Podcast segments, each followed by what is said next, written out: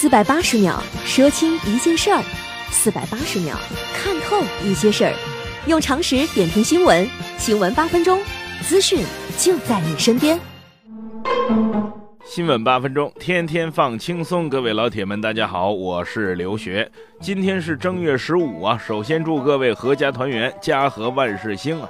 据说今天晚上的月亮是格外的圆呐。有天文专家表示，只要晚间天气晴朗的地方，都能看到一年中最大最圆的月亮。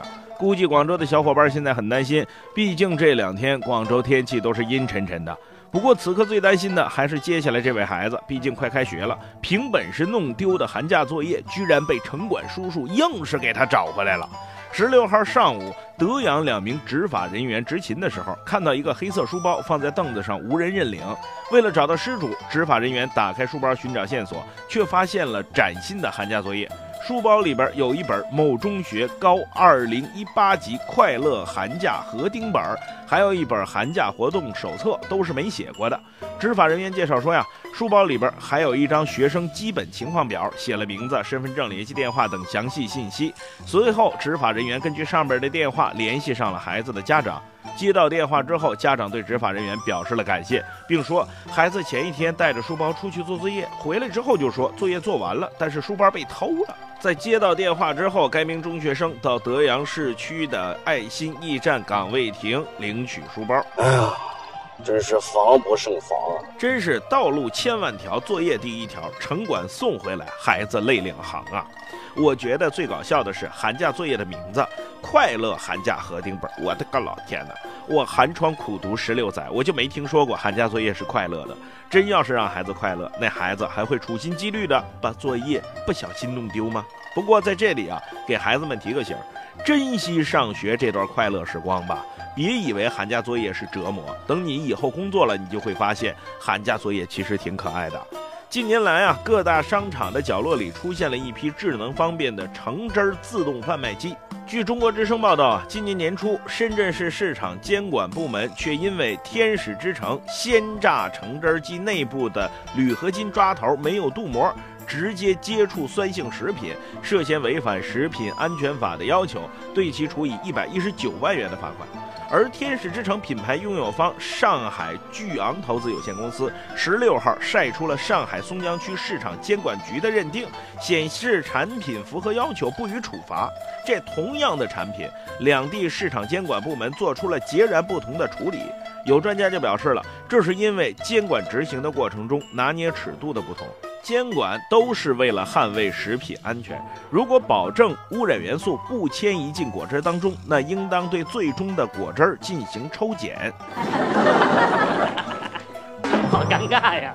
其实我觉得吧，监管部门是否处罚不是老百姓最关心的，消费者最在意的是那种橙汁儿是不是符合标准，能不能安全饮用，这个得给消费者讲明白了。就像接下来这事儿一样，别看是小事儿，但是现在大家都很明白，偏偏有那个别人很糊涂。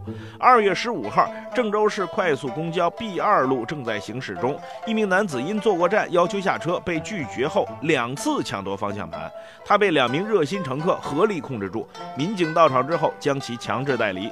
二月十六号，当地警方发布通报说，该男子因涉嫌危害公共安全罪被刑事拘留。哦，我发现你是朵奇葩呀！你咋知道嘞？现在资讯这么发达，我还以为传播无死角呢，没想到真有人不看新闻的。你们知道了吧？看新闻和不看新闻已经不是个人生活习惯的选择，而是出门是否安全的保障了。祝两名热心乘客平平安安、长命百岁。他们肯定是天天看新闻的。当然了，有的时候在路上啊，不一定什么时候刹车都对，也不是看见东西一脚油门怼上去它就不对。二月十二号，何女士行驶在沪渝高速上头，一头野猪突然从护栏外边窜进来了。此时何女士的车距离野猪仅有三米的距离，危急时刻她直接怼了上去，野猪是当场死亡，车辆的水箱被撞破了。随后，何女士将车停在应急车道之内。据了解啊，何女士是一位驾校教练，她的操作得到了交警的肯定。如果当时急打方向盘，很可能造成车辆侧翻。哎，你说这头野猪到底是有啥事儿想不开啊？吃的不好，喝的不好，还是住的不好啊？猪年到了，难道是为给咱餐桌上加道菜吗？当然这是玩笑啊！野猪已经交给森林公安做无害化处理了，必须要给这位何女士点赞。高速上开车处变不惊，临急应对，救己一命啊！不过这时候我又在想，如果窜出来的它不是野猪，而是一个人，这种情况到底该怎么应对呢？最好这只是停留在猜想和辩论台上。高速公路禁止行人，这是法律常识，也是安全常识。希望咱们都平平安安的，啥事儿都碰不上。当然，愿望是美好的，可有的时候在路上啊，真是什么人都能碰得到。二月十六号，何女士在途经成都川藏立交辅道的时候，遇上一辆蛇形走位的汽车，二十六秒之内连续八次别车呀。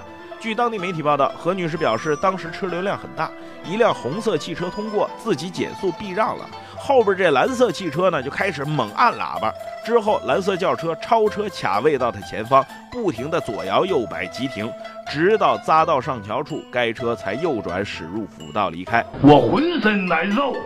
二月十九号，成都武侯区公安分局微博通报，该局在接到交警部门线索移交之后，迅速开展调查，经查。张某的行为构成寻衅滋事，依照治安管理处罚法的有关规定，该局于二零一九年二月十八号作出对张某行政拘留五日的处罚。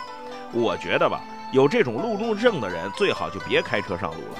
最起码在你的路怒症康复之前，别上路。毕竟马路不是你们家客厅，不是你想咋走就咋走的地方。各位，您对这些事儿还想说点啥？可以在留言讨论区发表您的观点。萨利哭着说，他不再忍受，像一个影子擦掉自我。他不愿抢夺别人的所有，但是爱人逼他犯错，感情在深陷时堕落，伤了人还不罢手，直到自己碰到伤口。才懂无情的人对谁都一样的残忍懦弱，朱迪也放过爱他的马龙，当他已决定去爱别人，没有了隐瞒，幸福很简单，单纯拥抱一个心房，三个女人午夜交谈，有人挥剑将情断。新闻八分钟，咱们下回接着说。四百八十秒说清一件事儿，四百八十秒看透一些事儿，用常识点评新闻。新闻八分钟，资讯就在您身边。